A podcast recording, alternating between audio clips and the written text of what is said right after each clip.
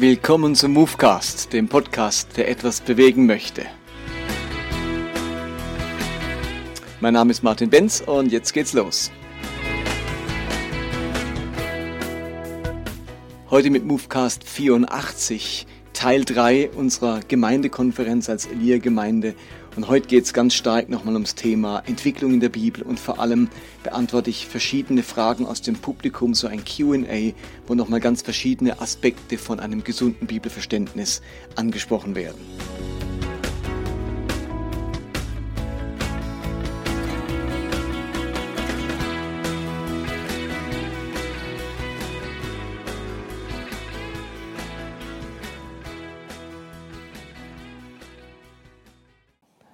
Mein letzter Punkt war ja bei einem gesunden Bibelverständnis festzustellen oder wahrzunehmen, dass es Entwicklung in der Bibel gibt und deswegen die Bibel kein flaches Buch ist, wo alles so auf einer Linie liegt, alles gleichgültig, ewig gleichgültig. Wir haben das spätestens jetzt bei, beim Jus Talionis gesehen, dass etwas, wo im Alten Testament galt und seine Berechtigung hatte, zu Jesus nicht mehr gilt. Und solche Entwicklungen in der Bibel stellen wir äh, immer wieder fest. Einige sind explizit angedeutet und auf die gehen wir noch ein, aber mir geht es vielmehr um das Prinzip. Also es ist zu einfach, wenn man sagt, ich suche mir die paar Stellen raus, die Dutzend Stellen, wo ich Entwicklung in der Bibel wahrnehme, ohne daraus auch ein prinzipielles Vorgehen zu erkennen. Nämlich, dass wir aufgefordert sind, solche Entwicklungen auch weiterzudenken. Nur ein Beispiel. In der Bibel steht nirgends, das wird das, das Thema Sklavenbefreiung nirgends durchgezogen. Also ihr findet sogar im Neuen Testament, im Petrusbrief noch Aufforderungen, sich den Herrn unterzuordnen, sogar den wunderlichen, heiße Luther, also den schwierigen Herrn als Sklave. Also da, da, da, mit diesen Stellen hat man noch viele Jahrhunderte, auch im Apartheid-Regime und in Amerika bei den Frommen, Sklaverei gerechtfertigt. Und jetzt könnte man sagen, ja, ja, wenn die Bibel den Schritt nicht vollendet, wir können es nicht. Und ich sagen, was für ein Humbug ist denn das? Also da geht sie mit uns schon so einen Weg, sie viele Stellen, wir sind wie ein Pfeil in eine Richtung, sagt, da geht's lang, da geht's lang. Jetzt müssen wir diese, Schritt, diesen, diese Richtung auch gehen. Und es ist doch zutiefst biblisch und Jesusmäßig, dass die Sklaverei abgeschafft wurde. Aber in der Bibel ist dieser Schritt noch nicht vollzogen. Aber es gibt viele Hinweise in diese Richtung. Aber du kannst doch im ersten Jahrhundert nach Christus, wo die ganze Welt und Ökonomie auf Sklaverei aufgebaut hat, das nicht einfach abschaffen. Seht ihr, was ich meine? Das geht gar nicht. In Korinth war die Hälfte der Bevölkerung Sklaven. Kannst jetzt sagen, so, das ziehen wir jetzt durch. Also, das braucht seine Zeit, aber die Richtung ist angegeben und wir müssen diese Richtung weiterverfolgen. Ich kann es ehrlich gesagt nicht nachvollziehen, dass es immer noch Gemeindebewegungen gibt, die sagen, eine Frau darf nicht predigen oder leiten. Es stimmt, das ist im Neuen Testament noch nicht durchgezogen. Aber allein schon, es würde mir schon genügen, dass Jesus Frauen zu Jüngerinnen macht. Das ist für mich schon Anstoß genug, schon Hinweisschild genug, dass wir dieses Thema durchziehen im Laufe der Kirchengeschichte. Und da sind wir auf zutiefst biblischem Boden, auch wenn es in der Bibel selbst nicht vollzogen wird.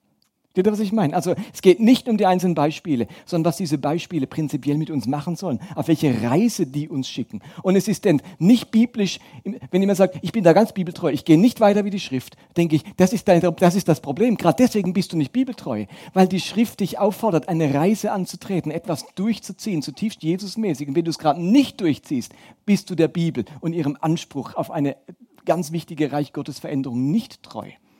Also das klingt manchmal ganz fromm. Ich, bin der Bibel ganz treu. Ich gehe keinen Schritt weiter wie die Bibel. Eben, das ist der Fehler.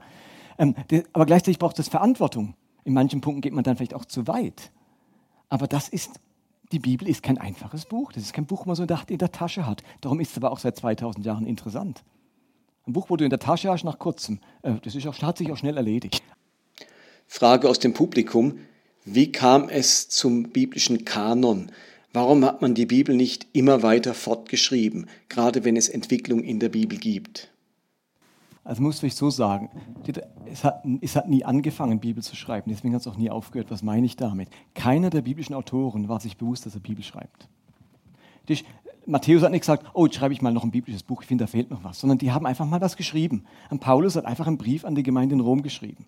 Lukas hat einem Theophilus, einem römischen Christen, also jemand, der zum Glauben kam, gesagt, ich schreibe jetzt mal dir auf, was ich da von diesem Jesus miterlebt habe. Das war mal die Intention. Der hat nicht überlegt, ja, vielleicht wird es mal noch Bibel, wäre noch cool. Also das hat niemand überlegt. Die haben einfach was geschrieben. Und jetzt gab es viele solcher Dokumente. Und irgendwann hat man gemerkt, es entstehen Dokumente, die reflektieren etwas anderes. Die spiegeln etwas anderes wider. Das waren dann relativ bald die gnostischen Schriften. Das waren also Autoren, die haben was vom Christentum übernommen, aber auch von ähm, griechischer Philosophie.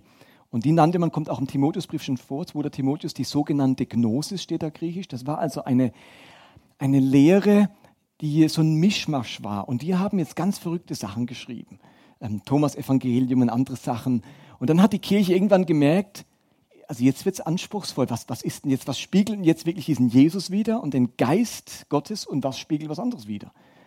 Und da kam auch keine Leuchtschrift am Himmel, wo sagte, das schmeißen wir weg, das schmeißen wir weg. Das war ganz schön anspruchsvoll. Und ihr merkt ja, bis heute haben Katholiken und Protestanten auch einen anderen Kanon. Die zählen andere Bücher dazu. Ähm, die sogenannten Apokryphen zählt die katholische Kirche zur Heiligen Schrift, die Evangelischen zählen es nicht dazu. Aber niemand hatte bewusst Bibel geschrieben, sondern irgendwann hat man etwas zusammengefasst in einen Kanon, um zu sagen, das, diese Schriften spiegeln etwas wider und der Rest spiegelt das nicht mehr wider. Das sind Spätschriften oder Pseudepigraphien, wie man auch immer die nennt, die, sind, die speisen sich aus anderen Quellen oder die spiegeln nicht das wider, was Jesus eigentlich wollte. Und ab dann waren diese Schriften aber auch, haben dann einen Status gehabt in der Abgrenzung vom anderen, dass es plötzlich heilige Schrift war, im Gegensatz zum unheiligen, unreinen. Und wenn was heilige Schrift ist, dann kannst du nicht einfach weiterschreiben. Verstehst du, was ich meine? Sonst würdest du genauso machen wie die, ach, ich schreibe jetzt auch mal ein heiliges Buch. Das, das geht vom, vom, vom System her gar nicht. Das können nur andere für dich entscheiden, sozusagen. Andere Gremien das entscheiden. Ein Stück weit ja. Also, und Luther kommt dann und sagt sich, eben diese bestimmten alttestamentlichen Bücher, die sind nichts nütze. Also schmeißen wir die raus. Und übrigens den Jakobusbrief hätte er am liebsten auch rausgeschmissen, hat gesagt, eine strohende Epistel, also die ist gut fürs Feuer weil ihm die überhaupt nicht gepasst hat, der Jakobusbrief. Zum Glück ist er drin geblieben. Ähm, aber da merken wir, das war lange ein Ringen um diesen Kanon. Übrigens, zur Zeit Jesu war der alttestamentliche Kanon abgeschlossen.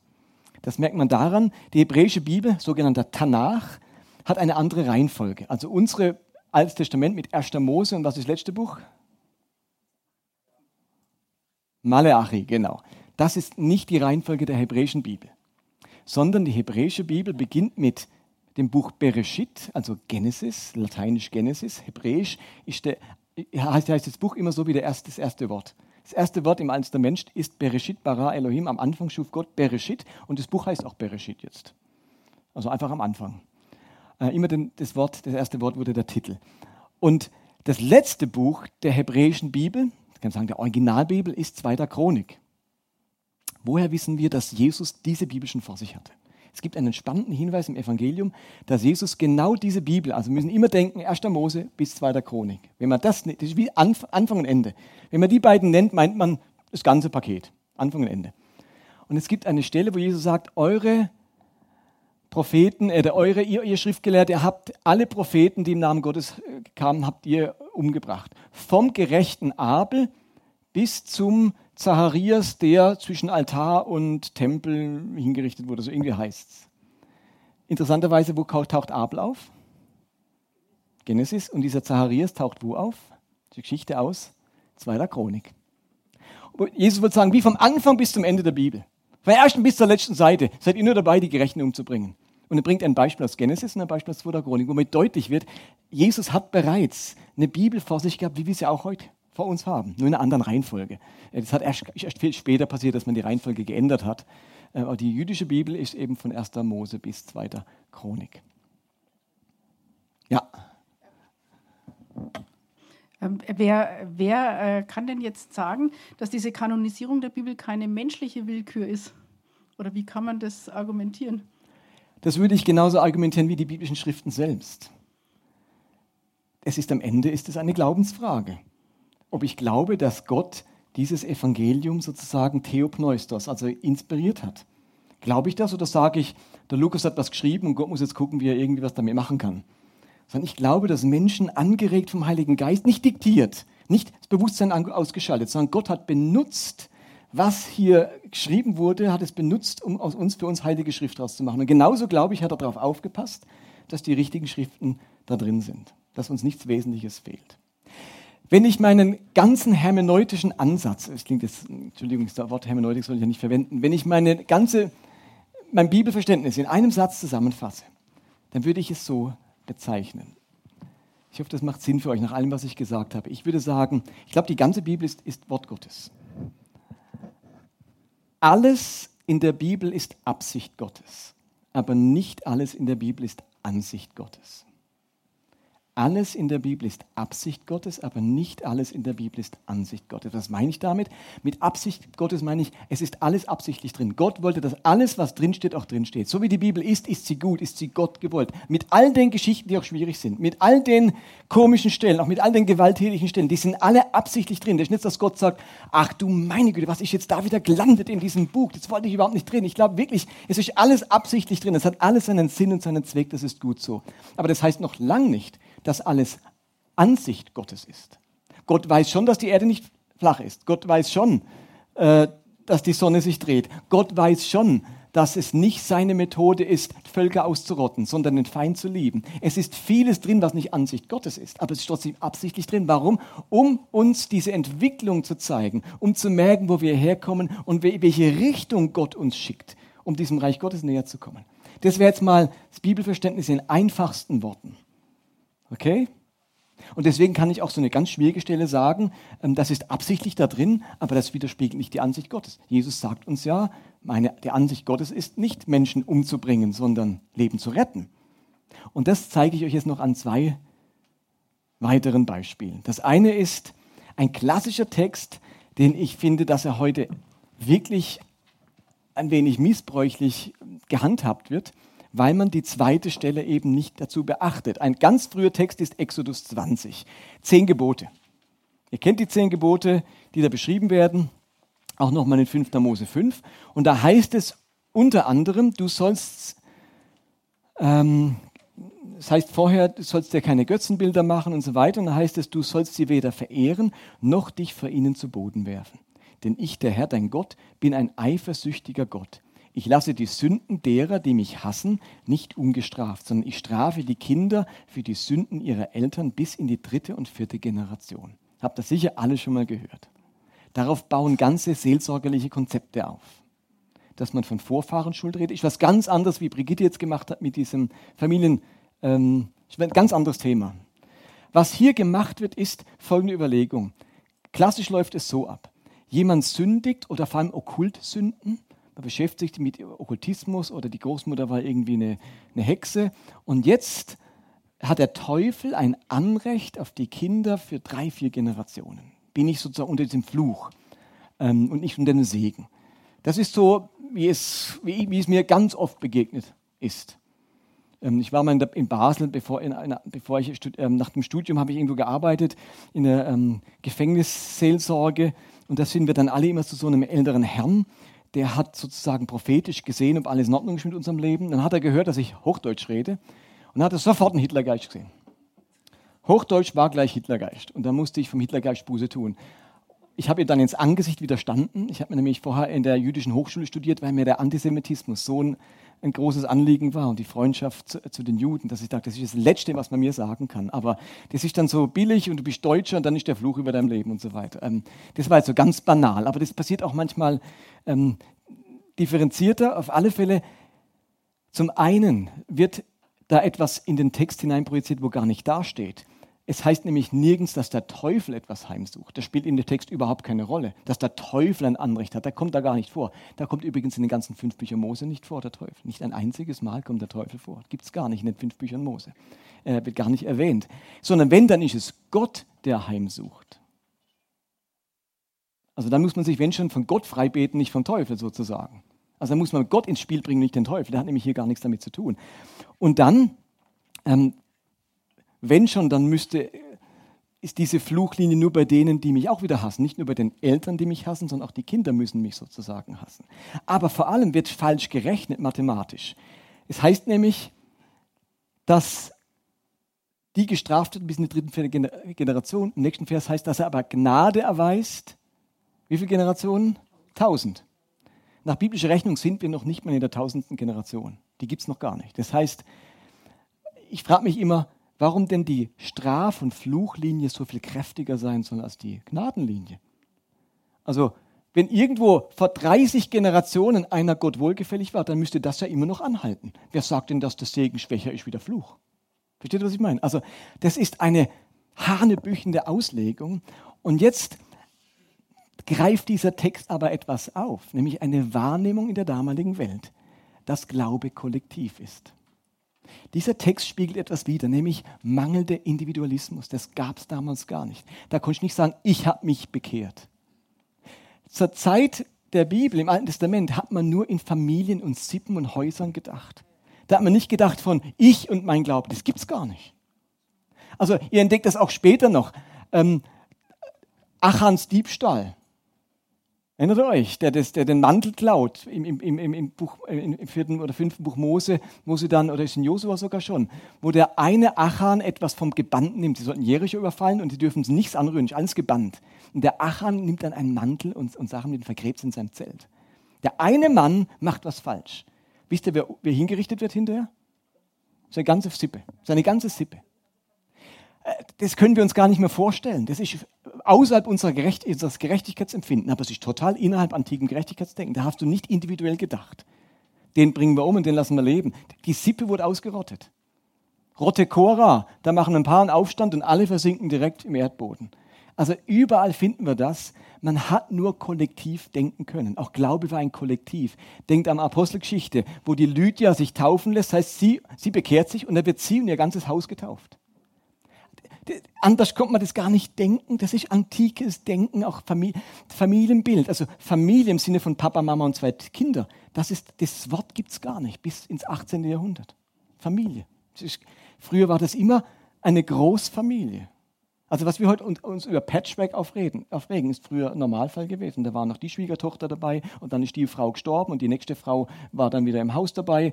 Also bis heute noch, wenn ihr durch manche Städte lauft, also in der Schweiz ist mir das aufgefallen, in St. Gallen machen wir eine Führung gehabt, da siehst du über den Türen immer links das Wappen des Mannes und, und, und rechts von der Frau.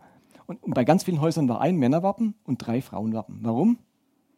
weil die halt im Kindsbett gestorben sind, und die nächste geheiratet. Und dann, das ist immer Patchwork gewesen das war das ist was ganz Neues und nur eine kurze Phase, äh, seit äh, Menschen gedenken, dass es so das klassische Familienbild gibt, wo wir so als das Ideal halten. Und damals war das alles Sippe, Sippenhaft, Sippenstrafe, Individualität im Glauben war ein Fremdwort. Und jetzt entwickelt sich die Menschheit weiter. Und man weiß, und Gott weiß auch, dass es auf den einzelnen Menschen eben doch ankommt und nur auf die ganze Sippe. Und der Prophet Hesekiel, der macht jetzt etwas der führt uns hier einen Schritt weiter zu einem individualisierten Glauben. Ein wichtiger Schritt in der Entwicklung der Menschheit. Er sagt nämlich Folgendes. Ähm, ich habe dir zusammengefasst die Verse. Gott spricht durch den Propheten Hesekiel. Was denkt ihr euch dabei, wenn ihr Israeliten dieses Sprichwort verwendet? Doppelpunkt. Die Väter essen saure Trauben und den Söhnen werden die Zähne davon stumpf.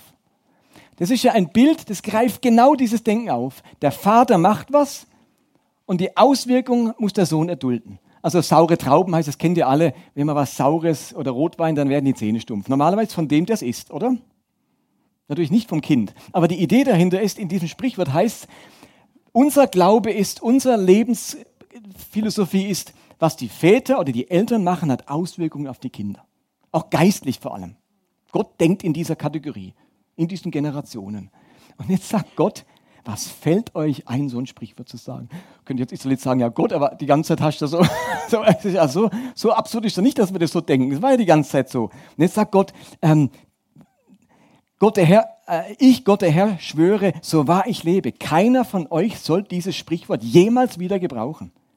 Und dann geht es, der ganze Text geht jetzt um dieses eine Thema, nämlich diese Individualität. Und in Vers 20 heißt dann, sterben muss derjenige, der die Sünde begeht. Die Kinder werden nicht für die Sünden der Eltern bestraft und die Eltern nicht für die Sünden der Kinder. Der, die Gerechten werden für ihre Gerechtigkeit belohnt, die Gottlosen werden für ihre Gottlosigkeit bestraft. Wir haben plötzlich eine klare Aufteilung. Der Mensch an sich, du stehst vor Gott. Und ist ganz egal, was die anderen machen.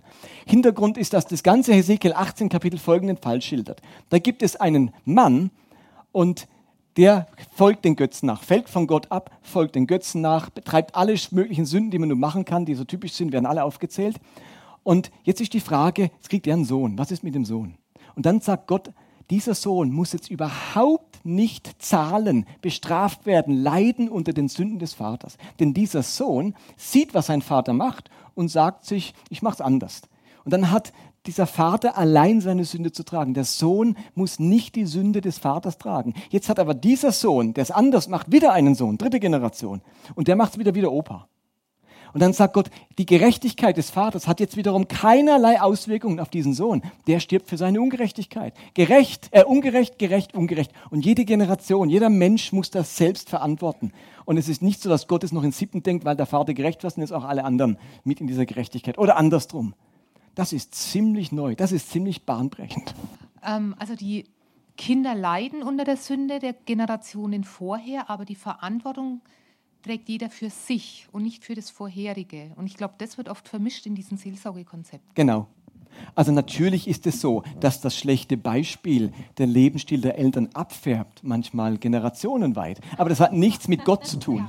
Ähm, aber nicht nur abfärbt, sondern, also ich weiß, es gab eine Studie in der Kopfklinik über Alkoholismus, wie der vererbt wird und der war bis ins zweite und dritte Glied vererbt. Ja. Das heißt, es gibt ja auch ähm, Ver Veränderungen am Erbgut genau. durch viel Verhalten durch schädliches Verhalten. Das steht außer Frage und das sind auch Seminare, die das aufgreifen, hilfreich. Aber es geht nicht darum, dass eine geistliche Schuld fortbesteht, dass ich die Sünde eines anderen oder die Ungerechtigkeit eines anderen Vorfahren tragen muss. Und das war durchaus so üblich im Alten Testament. Aber Hesekiel bahnt uns einen neuen Weg hin, auch zu einer Individualisierung von Glauben. Du stehst mit deinem Glauben vor deinem Gott.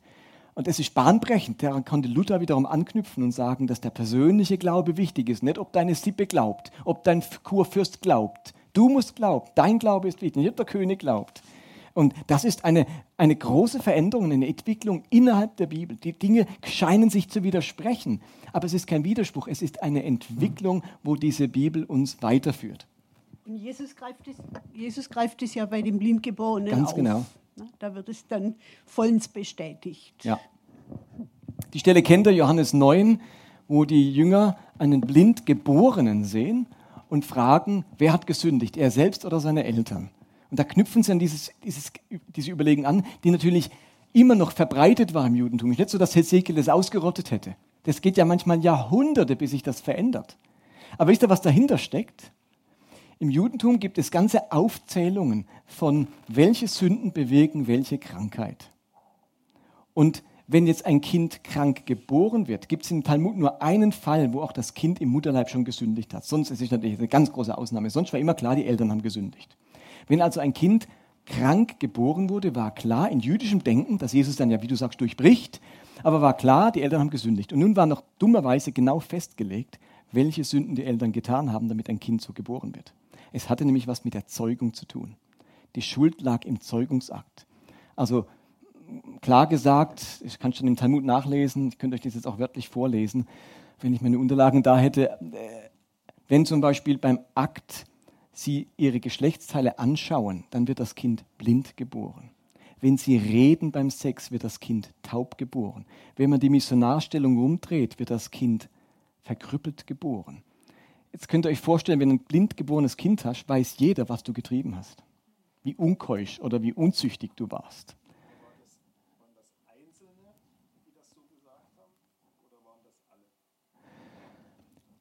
Das Judentum ist sehr differenziert. Das war Rabbi Ding sagt, das Rabbi so sagt, Rabbi so so sagt, das war typisch und dann ist das im Talmud festgehalten. Der Talmud ist nicht eine Definition, wie es genau ist, sondern es ist eine Sammlung von möglichen Meinungen. Und die einen Rabbis haben diese Sammlung mehr genommen und die anderen haben dieses Joch mehr genommen. Im Talmud ist das alles so wie kommentarhaft erwähnt. Genau. Und da gab es natürlich genug, die haben das geglaubt. Und die Eltern tauchen in der Geschichte nur ganz kurz auf. Und da sind sie so ganz kurz angebunden. Und dann fertig ist euer Sohn, sagt, ja, ich bin mein Sohn, aber fragt ihn selber und dann sind sie wieder weg. Also man kann sich ja vorstellen, mit welcher Scham man behaftet war, wenn, wenn es um ein blindgeborenes Kind ging. Ähm, also das sind so Beispiele, wie das selbst im Neuen Testament äh, noch Jesus auch noch antrifft. Und also bis heute. Ich habe ein Buch zu Hause von einem bekannten Seelsorger aus dem Basler Raum, der hat mit einem Arzt zusammen ein Buch geschrieben, wo sie genau sagen, wenn du Kopfweh hast, sind das die Sünden. Und wenn du Menstruationsschmerzen hast, dann stecken die Sünden dahinter. Kannst genau, wie beim Schirempe, kannst nachschauen, was geistlich angestellt hast. Und die anderen können auch nachschauen. Also das finde ich fatal, sowas. So, und jetzt noch ein Beispiel, die finde ich jetzt am dramatischsten eigentlich oder am deutlichsten. Nämlich das, die Spannung ist ein bisschen weg, weil ihr es schon vor euch habt. Eine Stelle in 2. Samuel und eine Stelle in 1. Chronik. Bevor wir das lesen, muss ich Folgendes dazu erzählen. Chronikbücher und, und Samuelbücher beinhalten inhaltlich fast dasselbe. Die Samuelbücher erzählen die Geschichte der Könige, nämlich von Samuel über David, Saul, David, Salomo. Ja? Und danach noch die Geschichte äh, der israelitischen Könige und jüdischen Könige, als sich das Königreich getrennt hat. Chronikbücher sind fast die wörtliche Wiederholung. Ich habe mal selber als Student eine, eine, eine, wie nennt man das?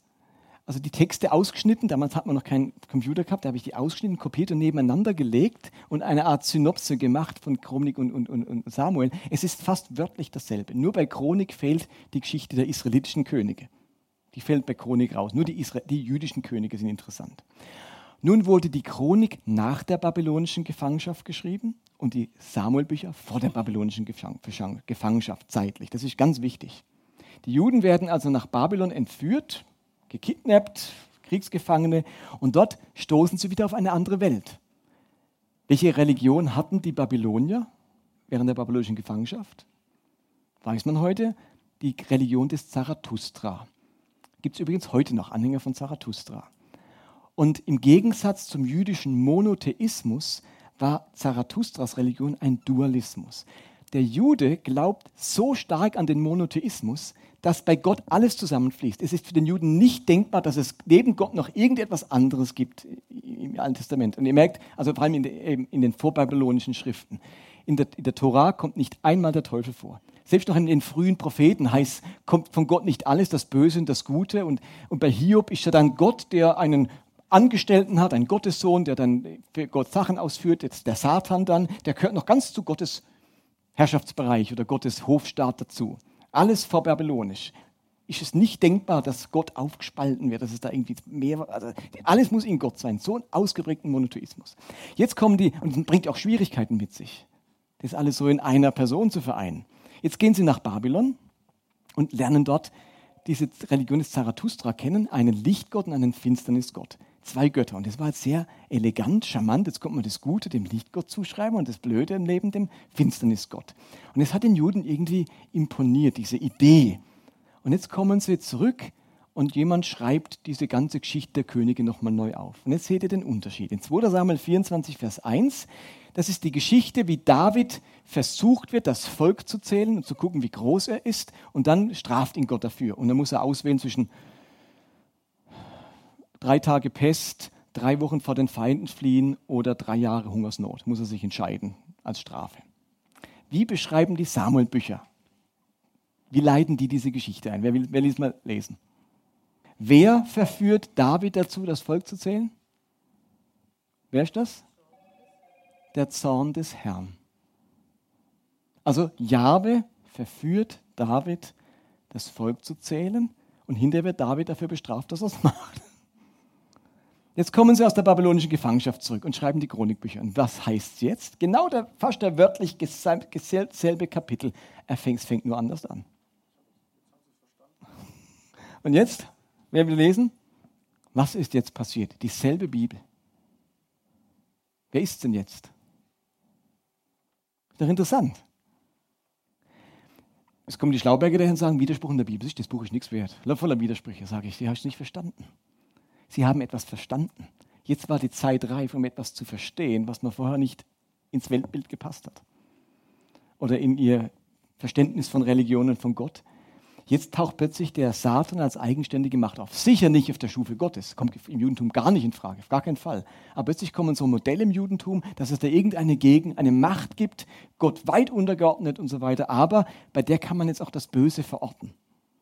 Und vorher musste alles bei Gott passen. Und das ist eigentlich noch sehr charmant. Also, aber erst nach der babylonischen Gefangenschaft, erst nachdem sie dem begegnet sind. Jetzt haben wir innerhalb derselben Bibel eine Weiterentwicklung. Würdest du dann die Schlange in der Schöpfungsgeschichte als Vorahnung bezeichnen, sozusagen? Oder? Wird ja nicht als Satan bezeichnet, aber. Mhm. Das kommt erst in der Nach, in der Offenbarung wird das so interpretiert, dass die Schlange der Teufel und der Drache und so weiter ist. Weil das ja auch diese spannende äh, Analogie, du wirst, sie, wirst ihn in die Ferse stechen und er wird dir den Kopf zertreten. Also da ist ja, wenn man das so Und ganz Zusammenhang nimmt ja ganz prophetisches Wort schon drin. Heilsgeschichtlich dann. Ja, also das kann jetzt, äh, habt ihr vielleicht unterschiedliche Ansichten. Für mich ist das jetzt keine tatsächliche Begebenheit im Sinne, dass da wirklich eine Schlange war, sondern es ist eine grandiose, inspirierte Erzählung über das Werden von Gottesbewusstsein, äh, moralischem Bewusstsein, Gottesverehrung, eine großartige Geschichte der ersten Kapitel von Genesis, wo aber ähm, ganz wichtige Ideen eben drin verpackt sind, nämlich dass es etwas gibt, wo uns zum Bösen verführen möchte. Äh, und wo, ja, ob er so spät ist, weiß ich ehrlich gesagt nicht, aber er taucht noch nicht auf, der Teufel. Also das Wort Satan oder Diabel, also Teufel, äh, taucht nicht auf in der ganzen Tora. Und das ist schon bemerkenswert, dass die wichtigsten Bücher fürs Judentum bis heute diesen Gedanken nicht drin haben, sondern eben erst die späteren Schriften oder Propheten. Aber ich habe noch eine Frage. Ist es nicht viel einfacher, sich vorzustellen, dass von Gott alles kommt, das Gute und das Böse? Also ich finde es mit dem Teufel viel komplizierter. Kommt es auch dann zusammen mit dem äh, Vater Unser, dass man dann sagt, führe mich nicht in Versuchung, sondern erlöse mich von dem Bösen? Also dieses, dass Gott einen in Versuchung führt, hat es damit zu tun? Weiß ich nicht. Zwei Fragen. Also ich würde sagen, dass die Bibel auch eine Entwicklung hat in ihrer Vorstellung vom Bösen. Also am Anfang ist das bei Gott verortet, dann wird es irgendwie rausgenommen und wird plötzlich also es war fast am Anfang mythologisch, das, das, das Böse im, im Bild einer Schlange oder äh, also es ist noch wenig fassbar in, in der Tora, das Böse. Das. Und dann wird es plötzlich personifiziert in Form vom Satan und sogar mit seinen Dämonen. Also dann späteren Schriften, vor allem den Zwischenschriften zwischen Maleachi und dem Neuen Testament, in diesen Schriften, wo es dann auch gab im Judentum, die nicht zum Kanon gehören, taucht es dann ganz viel auf. Eine ganz ausgeprägte Dämonologie, also mit bösen Geistern und Dämonen. Und das war die Welt, in die Jesus hineingeboren wurde. Ganz ausgeprägte Dämonologie, wo man jetzt den Teufel sehr personifiziert hat und das Böse personifiziert hat und den Bösen einzelne Dämonen oder Mächte zugeschrieben hat. Also von der mystischen Phase, wo man es gar nicht richtig benennen konnte, ist mehr so eine Macht, hin zu einer Personifizierung. Und in der Offenbarung merken wir jetzt, dass das wieder übertragen wird, nämlich auf systemische Sünde oder auf systemisches. In der Offenbarung habt ihr dann die Beschreibung von dem Drachen und der Hure Babylon und dann ist das Böse nicht einfach nur äh, so ein Drache, sondern es ist ein Bild für systemisches Problematik, also das, das, römische Reich mit seiner Unterdrückung, mit seiner Gewaltherrschaft, mit alle Kulturen niedermähen und dafür ihr eigenes bringen und so weiter. Diese ganzen systemischen Probleme werden in der Offenbarung wieder mit diesem Teufel, mit diesem Drachen symbolisiert. Also wir haben da was von, von undefiniert, mythologisch zu personifiziert zu systemisch. Also in, wir haben ja verschiedene Vorstellungen vom Bösen, wo ich ganz genial finde, weil mir geht es genauso. Ich begegne dem Bösen in Gestalt und ich begegne ihm auch system, ähm, ähm, wie habe ich gesagt, ähm, systemisch. Geht mir ja nämlich genauso. Und es ist manchmal so diffus, ich kann es gar nicht richtig spüren, nur was. Also alle Darstellungen vom Bösen in der Bibel haben für mich einen Bezug, weil ich es nämlich genauso erlebe. Also zu deiner Frage, Lisa, noch, ähm, ich glaube, das ist vielleicht von Person zu Person unterschiedlich. Dem einen fällt es leichter, alles in einem zu verorten, zu sagen, ich bin ganz in dieser Hand Gottes, egal was kommt, ich nehme alles von ihm.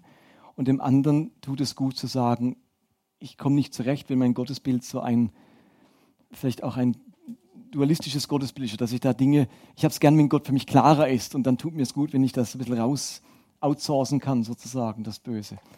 Ähm, ich habe, glaube ich, in meinem eigenen Leben Phasen, wo ich mal das eine mir lieber ist oder das andere. Es geht natürlich nicht nach, meinem Vorleben, aber ich finde mich in beidem sozusagen, in dem, wo ich ähm, froh bin, wenn alles Gott in der Hand hat, auch das Schwierige. Ich weiß, es kommt von irgendwo, ist er da mit, mit involviert, als mich so in den Händen Satans oder so zu fühlen. Und Hannah, diese eine Bitte aus dem Vater Unser finde ich die schwierigste. Da habe ich auch noch keine schlüssige Antwort, wie man das interpretieren kann. Ich interpretiere es nicht so, dass ich Gott durch mein Gebet davon abhalten muss, mich reinzulegen. Sozusagen, das, so sehe ich es nicht, sondern eher, im Sinne von führe mich nicht in Versuchung heißt nicht, du wirst aktiv machen, sondern bewahre mich davor, in Situationen zu geraten, wo ich zu Fall kommen kann. So deute ich es für mich. Und es ist dort so formuliert, dass es so klingen könnte, wie Gott tut aktiv hineinführen in die Versuchung. Ähm, ich glaube eher, dass, dass die Versuchungen an uns herankommen, manchmal schneller, manchmal langsamer. Und unser Wunsch ist, die, uns zu bewähren. Jakobus sagt auch, freut euch, wenn ihr in manche Versuchungen geratet, denn da kann sich euer Glaube bewähren. Und diese Bitte ist für mich die, wie, wenn ich da hineingerate, dann hilft mir, dass ich mich bewähren kann, dass mein Glaube daran wächst und ich nicht darin zugrunde gehe, sozusagen. Aber es ist sicherlich eine der herausforderndsten Bitten, finde ich, im Vater unser.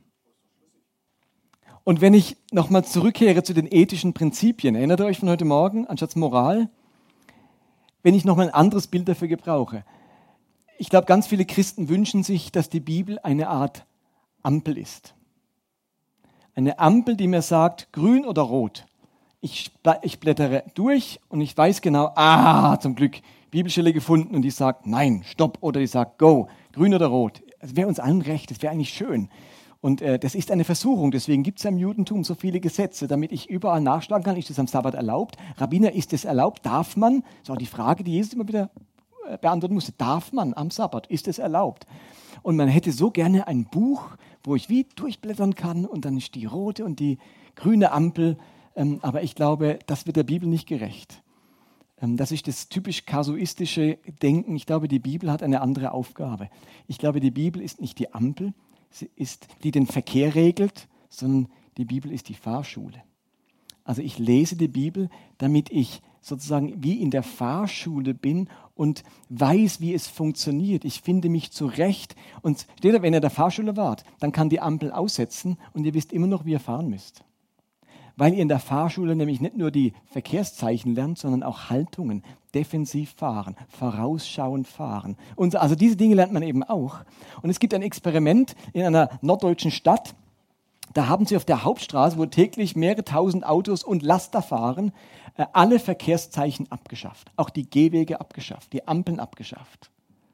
Das ist dieser Open, wie heißt es? Ähm, ich habe das Dokument jetzt gerade nicht hier. Es heißt irgendwie nicht Open Space wie auch immer. Das ist ein Experiment.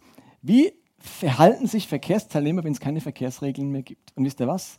Die Unfallrate ist niedriger als dort, wo sie Verkehrszeichen haben. Warum?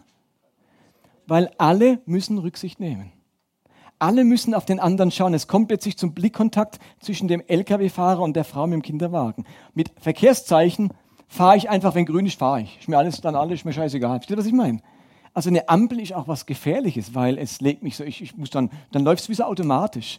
Ähm, aber weil alle wissen, auf was es ankommt im Straßenverkehr, dass der LKW so viel kräftiger ist wie ein Kinderwagen, nehmen Menschen aufeinander Rücksicht. Für mich ist die Bibel die Fahrschule, wo ich genau das lerne. Ich lese die Bibel und gehe damit wie in die Schule dieses Rabbis. Ich lerne seine Prinzipien, es ist die Fahrschule und ich finde mich dadurch im Leben zurecht. Ich lese sie nicht kasuistisch, finde ich die richtige Bibelstelle für diese Situation. Wo sagt, was sagt die Bibel jetzt im Sinne von, was ist biblisch? Und da finde ich dir eine Bibelstelle. Und die nehme ich jetzt. Denk dran bei Nina, du begehst Ehebruch, wenn du einen Geschieden heiratest. Jetzt habe ich die Stelle gefunden. Da steht es doch. Rot, rot, rot. Darf man nicht machen. Aber interessanterweise andere Bibelstellen, die übersehe ich als Verkehrsschild. Die gelten für mich nicht als Verkehrsschild. Die, der Vers vorne dran nehme ich nicht. Also es ist so inkonsequent. Ich sage mir, dafür ist die Bibel nicht gedacht. Es ist keine Am Verzeichnis der Ampeln.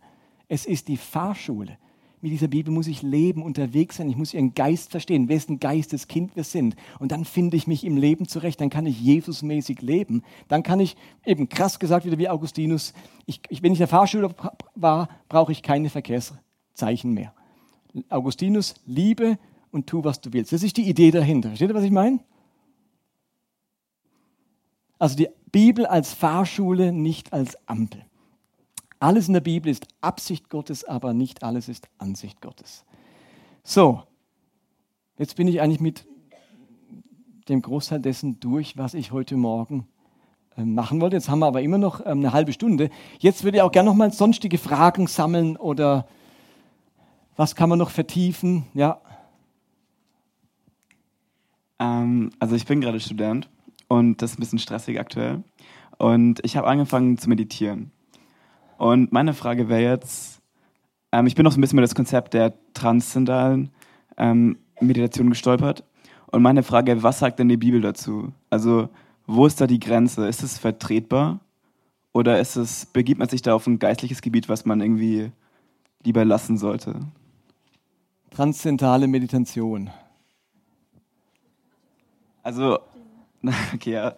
Ähm, es geht eigentlich mehr darum, so, ähm, zur Stressreduktion. Also ich will da nicht irgendwie jetzt Buddhismus oder irgendwas. Mir geht es eigentlich wirklich größtenteils einfach nur um quasi präsenter im Moment zu sein. So. oder Yoga oder Veleda-Produkte. Also da gibt es ja viele, ich komme aus einer Gemeinde, da war das alles verpönt und da einen weiten Bogen drumherum machen. Ähm, Thermomix. löscht es, löscht es. Nein, der Thermomix gehört nicht in diese Kategorie. Da haben wir total grünes Licht in der Bibel, total. Durchfahrt, durchbrechen. Also, das ist eine spannende Frage, weil sie zutiefst biblisch beantwortbar ist. Es gibt kein Gebot, wo sagt, TM ist unbiblisch. Das ist das Problem. Wer die Bibel so kasuistisch nimmt, der sagt, ist die Ampel, der hat ein Problem, weil die Bibel zu den meisten Themen gar nichts sagt. Sie sagt nichts zur Atomkraft, zur E-Mobilität, zu Trans äh, äh, Transplantationen, zu Drogenkonsum, zu Heroin. Also sie sagt zu ganz, zum Kapitalismus nichts. Zu, also sie sagt zu ganz vielen Themen, sagt sie ja gar nichts. Also wenn ich dann nicht gelernt habe, die Bibel als Fahrschule zu benutzen, dann ist ganz schnell vorbei mit der Ampel. Dann habe ich ganz schnell gar keine Ampeln mehr, weil die Themen noch gar nicht da waren zur Zeit der Bibel. Also muss ich herausfinden, welche Prinzipien benutze ich, um solche Fragen, die aktuell sind, zu beantworten. Und bei all diesen Themen, wo es um, um andere Religionen oder Okkultismus und so weiter geht, ähm, würde ich sagen, ist am hilfreichsten die Auseinandersetzung mit dem Götzenopferfleisch. Das war für mich, für mich die genau gleiche Fragestellung. Das müsst ihr euch vorstellen, es gab zur Zeit der, der Antike eigentlich keine klassischen Metzgereien, wo jemand als Metzger lebt, sondern das waren immer Tiere, die auch zu einem Zweck geopfert wurden. Also, dass ein, auch ein Tier so entfremdet wird und nur zur Nahrung dient, das ist ein modernes Phänomen. Ein Tier war immer kostbarer, das hat man mindestens noch dem Gott, dem Gott geopfert. Also so viel Wert hatte es, das, das Leben, ja. Ja, aber auch das Leben des Tieres. Man hat nicht einfach nur das Tier gegessen, sondern das war zu kostbar. Sein Leben hat man auch noch gleich den Göttern geopfert. Insofern gab es eigentlich kein Fleisch auf dem Markt, das nicht Göttern geweiht wurde.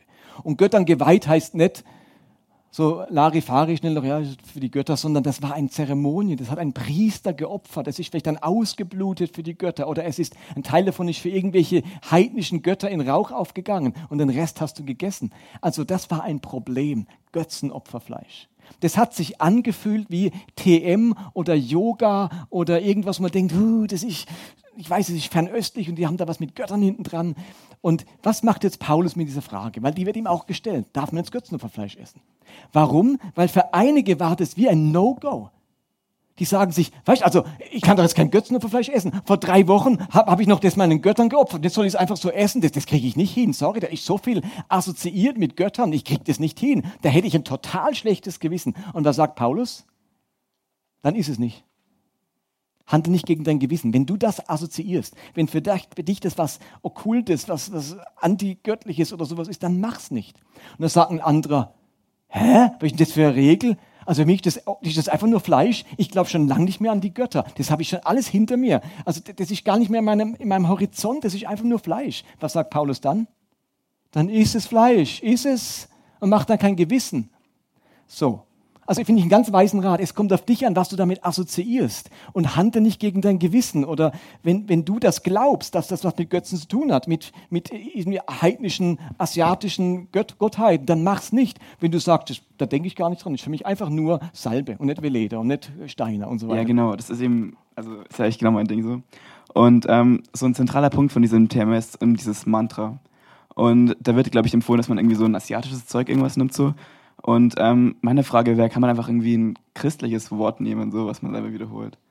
Schon, oder? Ich glaube, das machen ganz viele, dass sie ein Gebet sprechen oder ähm, bestimmte Worte aus der Bibel oder aus einem Psalm und einfach das wiederholen.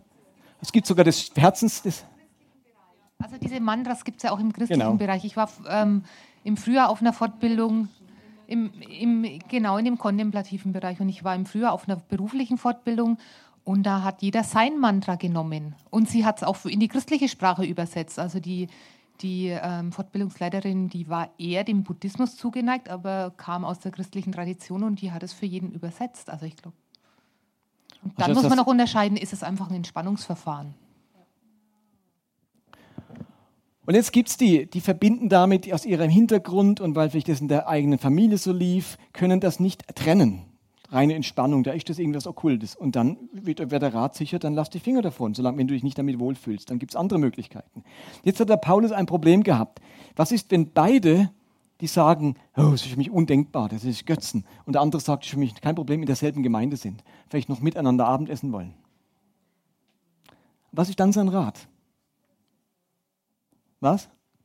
Rücksicht nehmen. Das heißt, der stärkere Gewissen er nimmt Rücksicht auf den mit schwächerem Gewissen.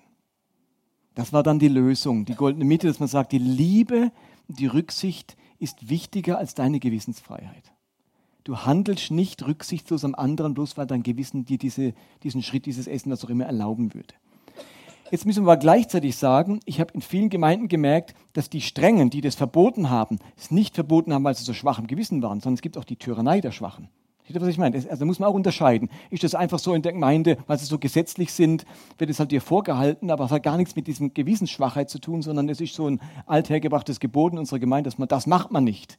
Und halten sich gerade nicht an dieses biblische Prinzip, dass man auch sein Gewissen prüft oder guckt, wo, aus was im Hintergrund kommt, komme ich denn, ähm, sondern dass man alles über einen Kamm schert und dann müssen sich alle sozusagen daran halten, selbst wenn sie es könnten von ihrer Gewissensfreiheit. dann gibt es eben, eben diese Tyrannei des Schwachen. Noch eine Frage oder eine Rückfrage zu dem ganzen Thema. Ja, Eva. Ähm, ich hätte noch mal eine Frage zu dem, was, äh, was du heute früh erzählt hast, über die dichterische Auslegung der Bibel oder über das metaphorische Bibelverständnis. Ähm, das äh, gibt ja auch sehr viel Freiheit äh, im, im Umgang mit der Bibel, aber es macht ja vielleicht auch die Sache sehr weit auf. Also wo sind da die Spielregeln oder wo sind da vielleicht auch die Grenzen? Sehr gute Frage. Du hast völlig recht. Sobald man sich entscheidet, nicht mehr alles wörtlich zu nehmen, ist die Gefahr immer, dass ich mir das rausstreiche, was mir nicht passt. Dass ich mir so zurechtbastle, dass es für mich am angenehmsten wird. Aber die Lösung darf nicht heißen, also machen wir das nicht, sondern nehmen einfach alles wörtlich, denn das machen wir sowieso nicht. Also ich kenne ich kenn gar niemanden, der alles wörtlich nimmt in der Bibel. Also irgendwo fangen wir alle an. Die Frage ist nur, wo hört es auf? Und damit dieses Wo hört es auf nicht zu, zu subjektiv ist, sage ich, brauche diese Ethik. Also am Ende überlege ich mir diesen Schritt, den ich gehe, die Freiheit, die ich mir hier nehme, oder wo ich dieses Gebot tatsächlich als ungültig erkläre, ähm, mache ich das nur aus Lust und Laune oder passt das zu dieser großen Ethik, die wir entwickelt haben? Und ein Element dieser Ethik wäre zum Beispiel, was wir gerade gesagt haben, ist es rücksichtsvoll. Das wäre für mich so ein großes ethisches Prinzip, ähm, liebevoll und rücksichtsvoll. Und wenn es dem zuwiderläuft, dann hätte ich meine Mühe damit. Dann wäre das für mich eine Grenze. Äh, ist es liebevoll und rücksichtsvoll? Also ich brauche diese Ethik. Aber übrigens, einfach, dass wir jetzt einmal gesagt haben, denkt nur nicht, dass strenge 1521 Gebote zu mehr Gehorsam geführt haben. Also wenn die Idee von einer Ampel, wie es Alte Testament ganz oft war, nämlich 613 Gebote und 1500 Sabbatgebote, zu so viel Gehorsam geführt hätte, hätte es Christus nicht gebraucht, versteht ihr? Also Christus enttarnt ja, entlarvt ja gerade, dass dieses Vorgehen ganz viele Gebote und Regeln und genau Grenzen stecken, damit ja niemand darüber hinausschreitet, ja gerade nicht funktioniert hat. Das menschliche Herz findet immer einen Weg zu sündigen. Wenn du tausend Gebote und zehntausend aufstellst, also das hat uns ja nicht geholfen, das Alte Testament. Das ist ja nicht der Weg der, der Weisheit gewesen, so viele Gebote aufzustellen, damit ja kein Spielraum bleibt. Da bleibt da, da bleibt da kein Spielraum. Juden machen lassen sich keinen Spielraum, weil für jede Eventualität noch ein Gebot. Also wie kommt zu den 1500 Sabbatgeboten? Es gibt ein Sabbatgebot im Alten Testament. Jetzt muss man überlegen, was heißt denn das nicht arbeiten am Sabbat? Was gehört denn da dazu?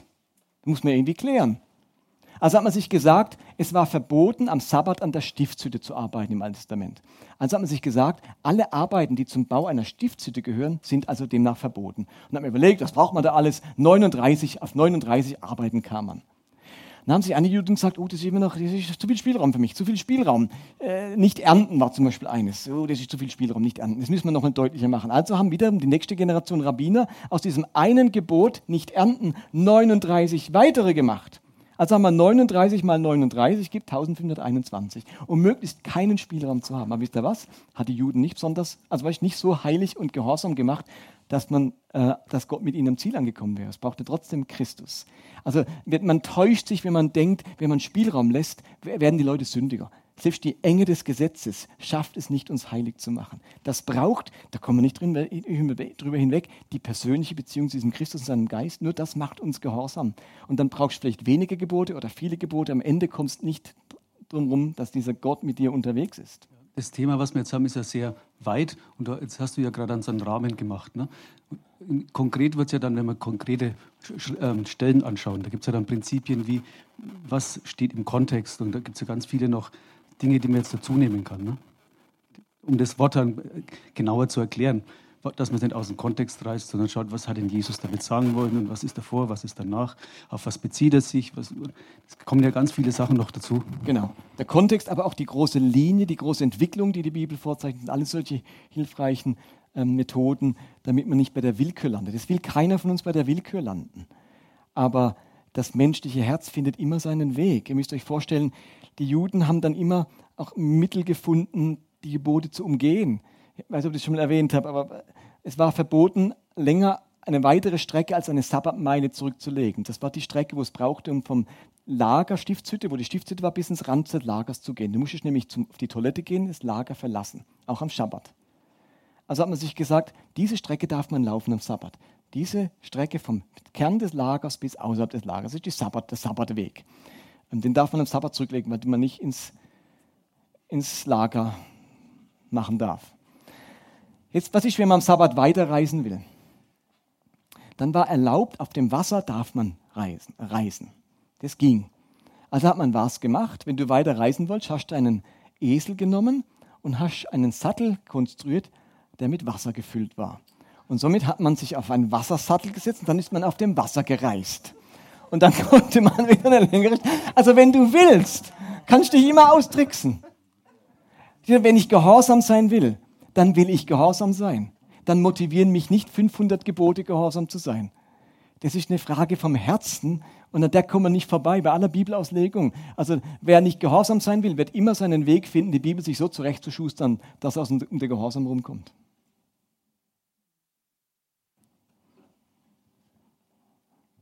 Ähm, ich, ich, ich sehe es aber auch genau umgedreht, ähm, dass die Menschen ähm, aus einer, also gerade aus dieser Freiheit kommen, zu sagen, ich, ich kann das selbst bestimmen, wie es ist, und dass ähm, die Juden oder bei den Juden eigentlich ähm, ihnen geholfen wurde, ähm, wenn es zum Beispiel Streit gab, wie siehst du das, darf ich das, darf ich das nicht, dass es irgendjemand dann, dann festgelegt hat. Also wenn wir das jetzt, also bei der kompletten Willkür handeln, äh, halten würden, dann würden wir uns schön darüber austauschen, was unsere gegenseitigen Meinungen sind äh, und würden den Rest trotzdem aneinander vorbeileben.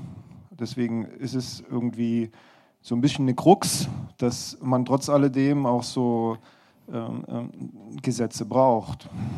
Also ich meine, der Sonntag ist nun mal bei uns arbeitsfrei und es ist auch sinnvoll, dass er weiter arbeitsfrei bleibt, aber es ist ein Gesetz und auch in der, wenn du sagst, im Straßenverkehr, ich meine, wir, haben, wir wissen alle, die Grundprinzipien sind Rücksichtnahme, aber es geht nun mal nicht ohne STVO. Wenn wir die nicht hätten, wird man auch keine Gerichtsentscheide treffen können. Also wir kommen um diese blöden Gesetze nicht rum, auch wenn wir sagen, dass sie uns nicht helfen. Äh, ohne Gesetze wird es alles noch viel, viel schlimmer sein.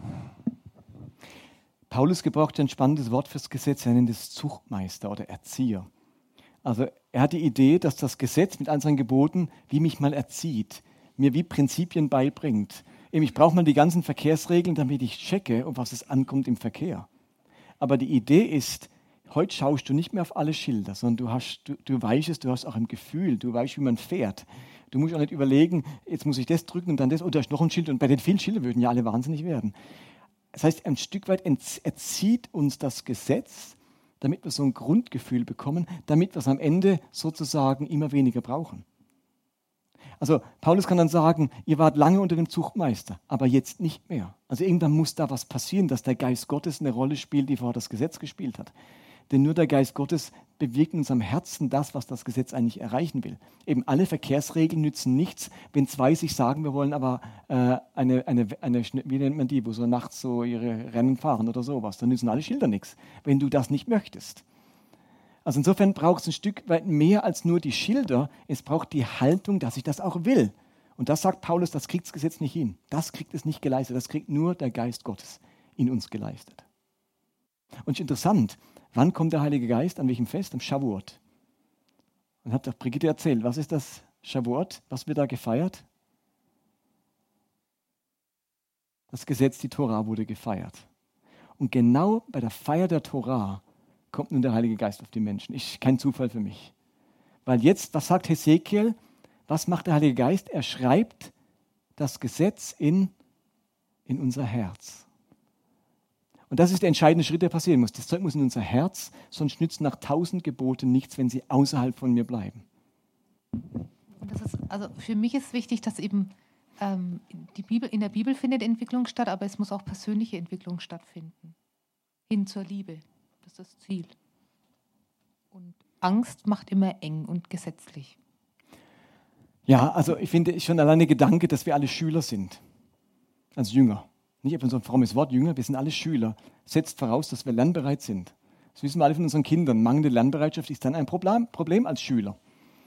Deswegen ist mein Mantra immer ein Lernbereiter bleiben, weil ich sage, ich bin immer ein Schüler. Wenn meine eigene Bibel lernbereit ist sozusagen, weil sie Entwicklung dazu lernen widerspiegelt, offenbart, dann, dann muss ich mir das unbedingt auch aneignen. Jemand sein, der sich entwickelt, der dazu lernt, wo ich sagen kann, in zehn Jahren stehe ich an einem anderen Punkt wie heute. Also diese Lernbereitschaft bringt die Bibel mit sich, so wie sie verfasst ist und geschrieben ist. Aber auch meine Rolle als Jünger bringt das mit sich, dass ich ein lernbereiter Mensch bleibe. Also nicht nur die Bibel entwickelt sich, sondern ich entwickle mich auch. Wisst ihr, wer sich nicht entwickelt? Meiner Meinung nach ist Gott. Da würde ich eher konservativ sein und sagen, ich glaube nicht, dass Gott sich in dem Sinn entwickelt. Natürlich macht Gott auch Erfahrungen mit uns, die er vorher nicht hatte. Aber für mich ist Gott die ganze Fülle bereits vorhanden, die sich jetzt nur zeigt in den unterschiedlichen Menschen und Erlebnissen, Erfahrungen, Emotionen, die es auf unserer Welt dann gibt. Aber für mich ist alles in allem äh, dieser Gott. Aber er hat diese Menschheit darauf angelegt, dass wir alle uns entwickeln und wachsen und lernen. Ähm, deswegen finde ich auch es fatal, wenn Sünde zu problematisch wird. Also in Gemeinden, wo Sünde das Allerschlimmste ist, was dir passieren kann, verhindert man Entwicklung und Lernbereitschaft. Weil jede Entwicklung, jedes Schritt vorangehen ist mit einem Risiko verbunden. Wenn ich neuen Raum, neues Terrain einnehme, kann sein, ich liege auch mal daneben, ich mache mal einen Fehltritt. Und wenn es das Allerschlimmste ist, dann bleibst du einfach stehen. Dann machst du wieder Play it safe. Und ich finde die Überbetonung von Sünde ähm, manchmal kontraproduktiv, diesem, diesem inneren Impuls, mich weiterzuentwickeln, dazu zu lernen. Hamartia, das Wort für Sünde, heißt wörtlich Ziel verfehlen. Das ist der Bogenschütze, der schießt und nicht ins Ziel trifft. Aber das Bild ist für mich hat ein ganz anderes, schwingt viel mehr mit als das klassische Sündenbild, das wir so haben, von ähm, Gott beleidigt haben und jetzt hat man Gott was Böses angetan und jetzt ist er ganz, ganz sauer auf mich. Ich, also wenn ich nur diese Vorstellung habe, dann werde ich ganz zurückhalten. Dann wird alles das Leben wird einengend. Dann bleibe ich am besten dort, wo ich bin, im sicheren Hafen und entwickle mich nicht mehr weiter. Ähm, trotzdem ist es schlecht, daneben zu liegen, aber manchmal braucht es das, damit ich den nächsten Schritt gehen kann. Also wir müssen nicht immer nur von Sünde reden, sondern auch einfach mal von Fehlern. Aber es gibt die Gemeinden, wo eben nur von Sünde redet, dort hast du keine Luft zum Atmen mehr. Da wird alles so eng. Lass uns mehr von, auch von Fehlern sprechen. Das heißt nicht, dass wir auch sündigen und auch um Vergebung bitten müssen. Aber es ist nicht immer nur in dieser Liga, wenn wir lernbereit sein wollen und dazulernen wollen. Okay, für eine Frage hätten wir noch Zeit und dann schon wieder Pause.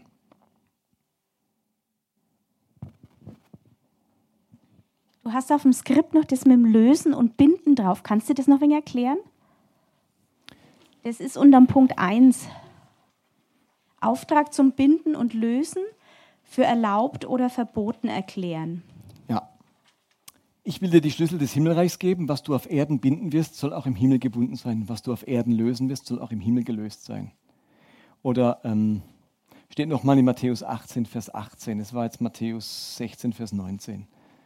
Also zweimal erwähnt, eine ganz spannende Bibelstelle. Auch da wird ganz oft so interpretiert wie Mächte binden und lösen. Ich löse dich von okkulten Belastungen. Ist, ist damit gar nicht gemeint. Das ist wiederum jüdischer Fachjargon und meint etwas für erlaubt oder für verboten erklären. Binden und lösen heißt nichts anderes wie etwas für erlaubt und für verboten erklären. ähm, so wie das Joch eines Rabbis die seine Liste an Erlaubnissen und Verboten ist, so befähigt, bevollmächtigt Jesus seine Apostel, Dinge als erlaubt und als verboten zu erklären. Und er sagt dann, und er hält sich der Himmel auch dran. Also das ist eine ganz hohe Kompetenz. Und die Jünger haben das auch angewandt. Das ist immer wieder passiert. Ohne dieses Gebot wäre das Christentum stagniert. Ich sage euch ein Beispiel, wo das passiert ist. Cornelius schickt, ein, ein heidnischer Hauptmann will zum Glauben kommen und schickt, geht es morgen in der Predigt drum, aber das verrate ich schon mal, ähm, schickt zu ähm, Petrus und es war einem jüdischen Mann, sagt doch, es ist einem jüdischen Mann verboten, in das Haus eines Heiden zu gehen. Und übrigens, es spielt jetzt gar keine Rolle, ob das wörtlich so in der Bibel steht oder nicht. Entscheidend ist, wie es Leute damals empfunden haben. Für die war das damals verboten. Das macht man nicht. Und jetzt hat Petrus eine Vision von diesen unreinen Tieren und dann kommt die Stimme, iss. Jetzt würdet ihr alles sagen, ah, nee, nee, nee, nee, nee. Ich lasse mich nicht verführen von dieser Vision. Das ist verboten und das ist eine Versuchung hier. Und Petrus musste jetzt eine Entscheidung treffen ist es in Zukunft erlaubt, in das Haus eines Heiden zu gehen oder nicht? Und plötzlich hat Petrus den Mut, etwas als erlaubt zu erklären, was bis dahin verboten war. Ich gehe als frommer Jude in das Haus eines Heiden. Und dann wird er ja gerufen, dann geht er mit und geht jetzt wirklich in das Haus dieses Cornelius. Und jetzt ist plötzlich etwas erlaubt, was bisher verboten war. Und da bricht sozusagen eine neue Zeit an. Petrus erklärt etwas als erlaubt. Ich könnte sagen, Gott zeigt ihm etwas, aber letztlich trifft ja er dann die Entscheidung. Er geht ja dann hin. Und ab dann ist plötzlich die Gemeinschaft mit Heiden möglich gewesen. Oder denkt nochmal ans Apostelkonzil. Wie kommt man dazu, wenn es ein Levitikus 11 gibt, also 3. Mose 11, ein ganzes Kapitel, wo aufgezählt wird, welche Tiere man essen darf und nicht essen darf. Und wo sich Juden seit Jahrhunderten danach richten. Und jetzt kommen diese Apostel daher und erklären das als erlaubt, was bisher verboten war. Das ist doch ein ziemlich dickes Ding. Wie kommt ihr dazu, den Heiden etwas zu erlauben, wo wir uns seit tausend Jahren dran halten? Na, wäre nur mal tausend Jahre später ge ge geboren worden, hätte ich diese Schrimps auch mal essen können. Also steht ihr, da, da ist was verboten und das war für Juden nicht nur verboten, es war identitätsstiftend. Denkt an Daniel im, in Babylon dieses Essen nicht anzurühren, sondern sich weiterhin koscher zu ernähren, war identitätsstiftend. So hat er überlebt in der Fremde, in der Überfremdung. Also es hat eine Bedeutung gehabt für Juden, Essen, koscher Essen. Kapitelweise in der Bibel. Und jetzt kommen diese Apostel und heben das einfach auf, erklären das als erlaubt. Und das ist wagemutig, aber zukunftsweisend. Ohne das hätte es niemals heidnische Gemeinden gegeben. Aber hier in diesen Versen ist sozusagen die Legitimation, dass ihr die Erlaubnis bekommt, etwas zu binden und zu lösen, als als erlaubt und als verboten zu erklären. Das war Movecast 84, der dritte Teil unserer Gemeindekonferenz. Ich wünsche allen einen wunderbaren Start in das Jahr 2020. Bin selbst gespannt, was kommen wird, was sich an theologischen und biblischen Gedanken ergeben werden und wenn ich auf was Neues stoße, dann werdet ihr es erfahren im Rahmen dieses Movecast. Bis zum nächsten Mal, macht's gut, bye bye.